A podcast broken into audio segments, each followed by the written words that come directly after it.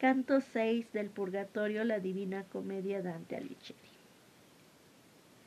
Cuando, acabado el juego de la Zara, se desparte a los jugadores, el que pierde se queda triste, pensando en las jugadas y aprendiendo entonces con sentimiento el modo de que debió haberse valido para ganar. Con el ganancioso se van los circunstantes, y uno por delante, otro por detrás y otro por el lado procuran hacerse presentes al afortunado. Este no se detiene, y escucha a este y promete aquel y acaba por dar algo al que más le importuna, y así logra evadirse de los que le cercan. Así estaba yo, en medio de aquella compacta muchedumbre de almas, volviendo a uno y otro lado el rostro, hasta que, merced a mis promesas, pude desprenderme de ellas. Ahí estaban el aretino que recibió la muerte de los brazos crueles de Guino Ditaco, y el otro que se ahogó al darle caza a sus enemigos. Allí oraba con los brazos extendidos Federico Novello, y aquel de Pisa que dio ocasión de demostrar la grandeza de su alma al buen Mazurco. Vi al conde Orso y aquella alma separada de su cuerpo por hastío y por envidia, como ella misma decía, y no por sus culpas. A Pedro de la Broce, digo, y bien es menester que provea en ello la princesa de Bramante, mientras esté por acá, si no quiere verse colocada entre peores compañeros.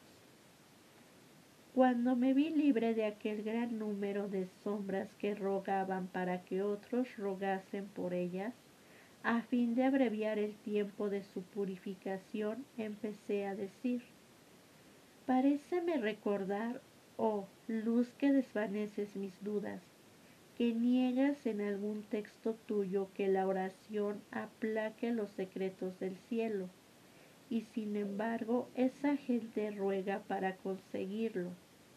Será, pues, vana esperanza, o es que no he comprendido bien el sentido de lo que escribiste? A lo que me contestó, lo que escribí es muy claro, y la esperanza de esos no se verá fallida si se examina con recto sentido. No se menoscaba el alto juicio divino porque el fuego amoroso de la caridad cumpla en un instante lo que deben satisfacer los que aquí están relegados, y allí donde senté tal máxima, la oración no tenía la virtud de borrar las faltas, porque el objeto de aquella estaba alejado de Dios. No te detengas, sin embargo, tan profunda duda, hasta que te la desvanezca aquella que ha de iluminar tu entendimiento, mostrándote la verdad. No sé si me entiendas. Hablo de Beatriz, a quien verás radiante y feliz sobre la cumbre de este monte. Y yo le contesté, mi buen guía, caminemos más deprisa, pues ya no me canso como antes, y la montaña proyecta su sombra hacia este lado. Avanzaremos hoy tanto como podamos, me respondió, pero el camino es muy diferente de lo que te figuras.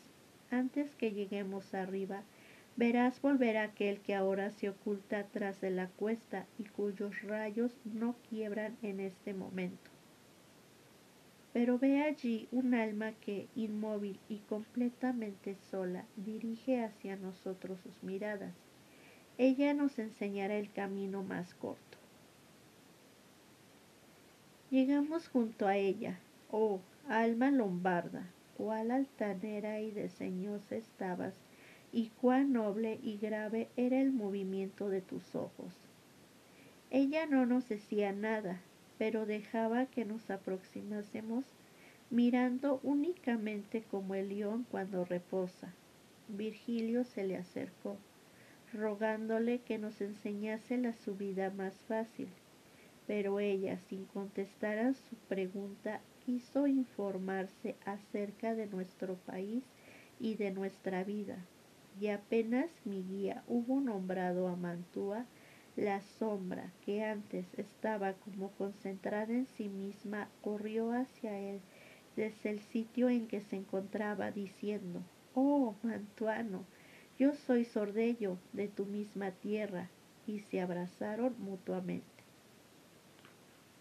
Ah, Italia esclava, albergue de dolor, nave sin timonel, en medio de una gran tempestad no ya señora de provincias, sino de burdeles, al dulce nombre de su país natal. Aquella alma gentil se apresuró a festejar a su conciudadano al paso que tus vivos no saben estar sin guerra y se destrozan entre sí aquellos a quienes guarda una misma muralla y un mismo foso. Busca, desgraciada, en derredor de tus costas y después contempla en tu seno si alguna parte de ti misma goza de paz. ¿Qué vale que Justiniano te enfrenara si la silla está vacía? Tu vergüenza sería menor sin ese mismo freno. Ah, gentes que debierais ser devotas y dejar al César en su trono, si comprendierais bien lo que Dios ha prescrito.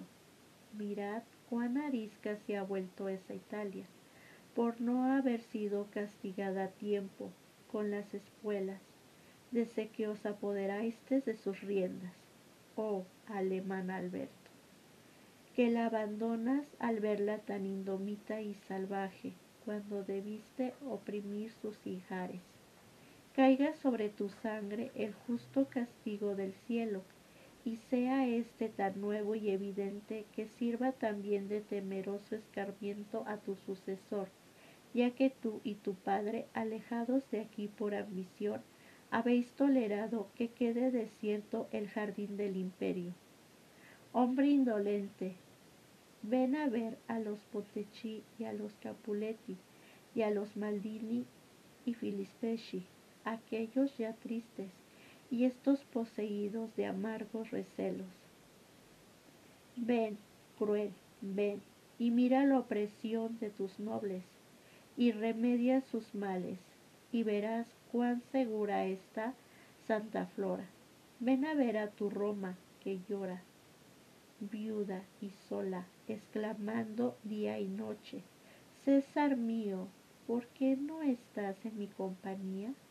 Ven y contempla cuán grande es el mutuo amor de la gente, y si nada te mueve a compasión de nosotros, ven a avergonzarte de tu fama, y sea lícito preguntarte, oh sumo joven, que fuiste crucificado por nosotros en la tierra.